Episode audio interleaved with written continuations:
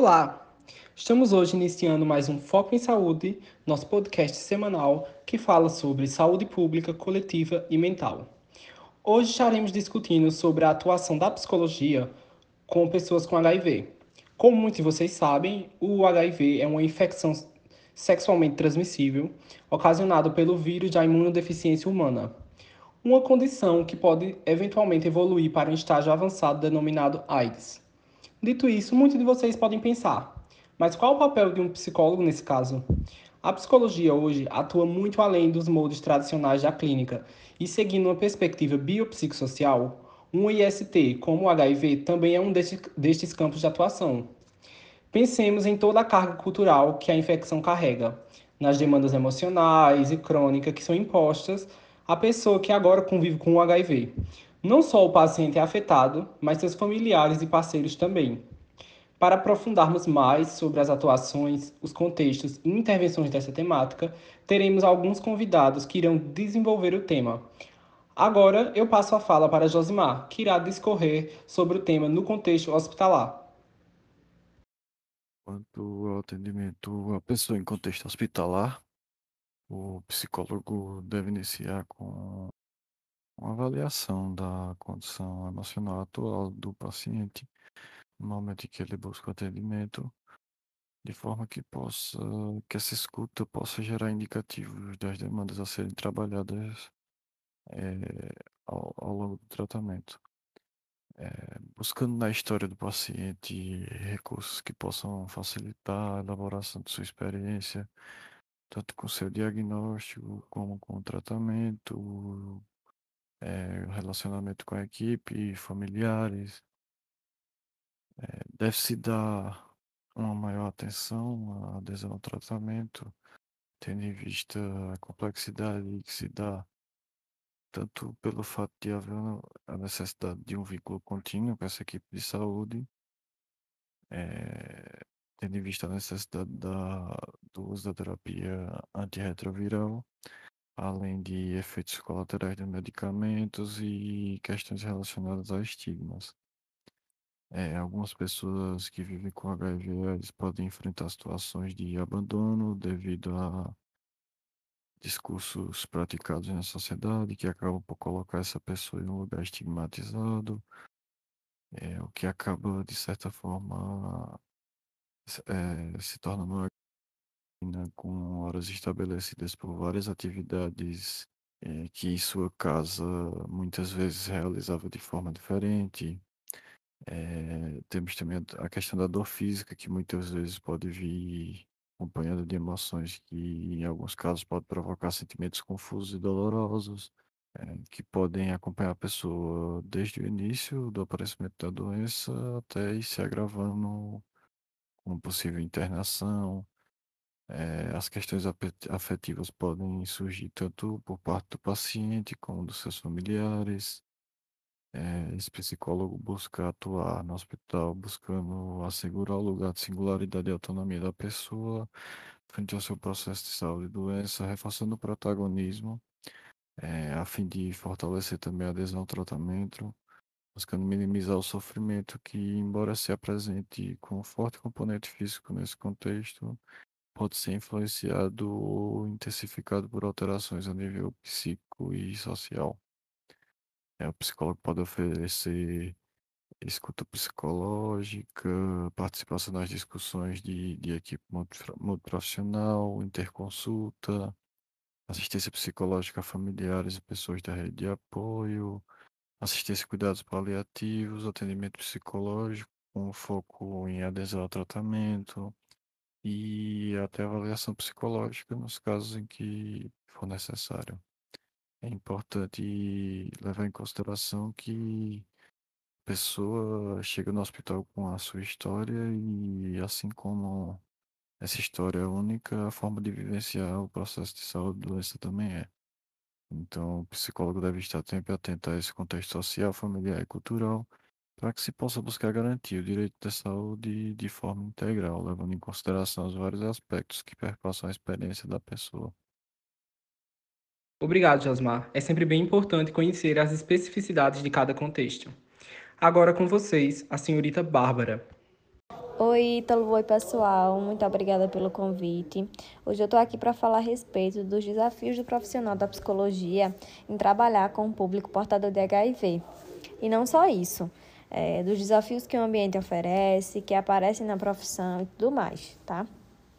De cara, uma das principais dificuldades que essa demanda apresenta, né, que esse público apresenta e que eu posso citar aqui é realmente a aceitação à doença e ao tratamento.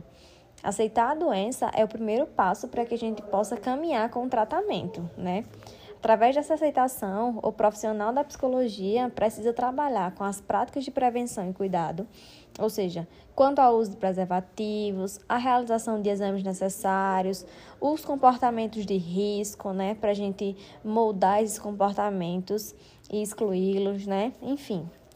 Contudo, Ítalo, para se trabalhar com essas questões relacionadas à promoção, se faz necessário palestras, conversas que envolvem escolas, que envolvem as comunidades e também a participação de outros profissionais que por muitas vezes são resistência. Né? Eu falo aqui de um trabalho com esse público, mas ele não é um trabalho só do psicólogo, ele envolve uma equipe multidisciplinar. Né? Então, por muitas vezes, como eu falei aqui, esses outros profissionais esses outros públicos, né, a, a escola, a comunidade, são resistência porque esse assunto realmente ainda é um tabu. Né? Então, esse trabalho em equipe se torna muito mais difícil realmente. E isso pode ser comprovado quando nós encontramos dificuldade também no encaminhamento para atendimento em outras áreas médicas, como ginecologia, é, a neurologia, enfim. E, e aí, para encerrar os exemplos que eu apontei aqui, eu trago também a falta de recursos humanos profissionais na área, né? O excesso de atividades e a falta de tempo para nós realizarmos as atividades necessárias. E aí, para lidarmos com essas questões, nós psicólogos começamos a de desenvolver estratégias, né? como, por exemplo, a priorização dos casos em crise, a reorganização diária da agenda, a formação continuada e, lógico, os diálogos interdisciplinares. Agradeço pela sua disponibilidade de fala, Bárbara, e com vocês eu apresento o nosso psicólogo convidado, Romário. Olá, Ítalo. É, eu agradeço ao convite e pensando um pouco né, nessa caracterização do trabalho do psicólogo no contexto de HIV, a gente tem um documento do Conselho Federal de Psicologia que se chama CREPOP. Nele, o Conselho leva em consideração as diretivas do SUS, que visam um cuidado integral da saúde da população. Então, diante disso, o psicólogo vai se colocar numa perspectiva de trabalho multiprofissional. Então, esses locais variados né, de trabalho em que o psicólogo pode atuar vai depender dos serviços ofertados no município, que devem contar com pelo menos um profissional de psicologia. Profissional esse que vai realizar ações de prevenção e suporte psicológico às pessoas portadoras de HIV. Nesse documento do Conselho, né, no CREPOP, há, por exemplo, é, a situação de um psicólogo do Rio de Janeiro que comenta a importância dos movimentos sociais na inclusão né, do profissional da psicologia nesse tipo de serviço. Então, o local do psicólogo é bem definido em políticas de promoção de saúde, onde ele vai buscar promover um local de cuidado, onde se possa dar um momento de reflexão para essas pessoas, né, diante desse diagnóstico tão difícil.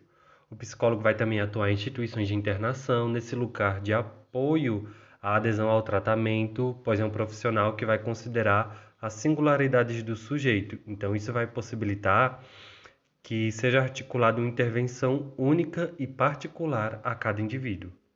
Em relação ao trabalho desenvolvido pelo profissional de psicologia, temos os relatos apresentados no texto de Davies e Arré, 1990, onde eles dão alguns exemplos da prática psi nesse contexto. Então, na experiência em ambulatórios especializados em DST-HIV, é, o acompanhamento se dá desde a realização dos testes, né, no atendimento pessoal, oficinas e no desenvolvimento dessa dispensão de medicação. O trabalho também ele não vai se finalizar no ambiente ambulatorial, mas ele se estende a toda a comunidade né, ao redor com a realização de atividades que visam promover uma maior conscientização da população a respeito dessas questões.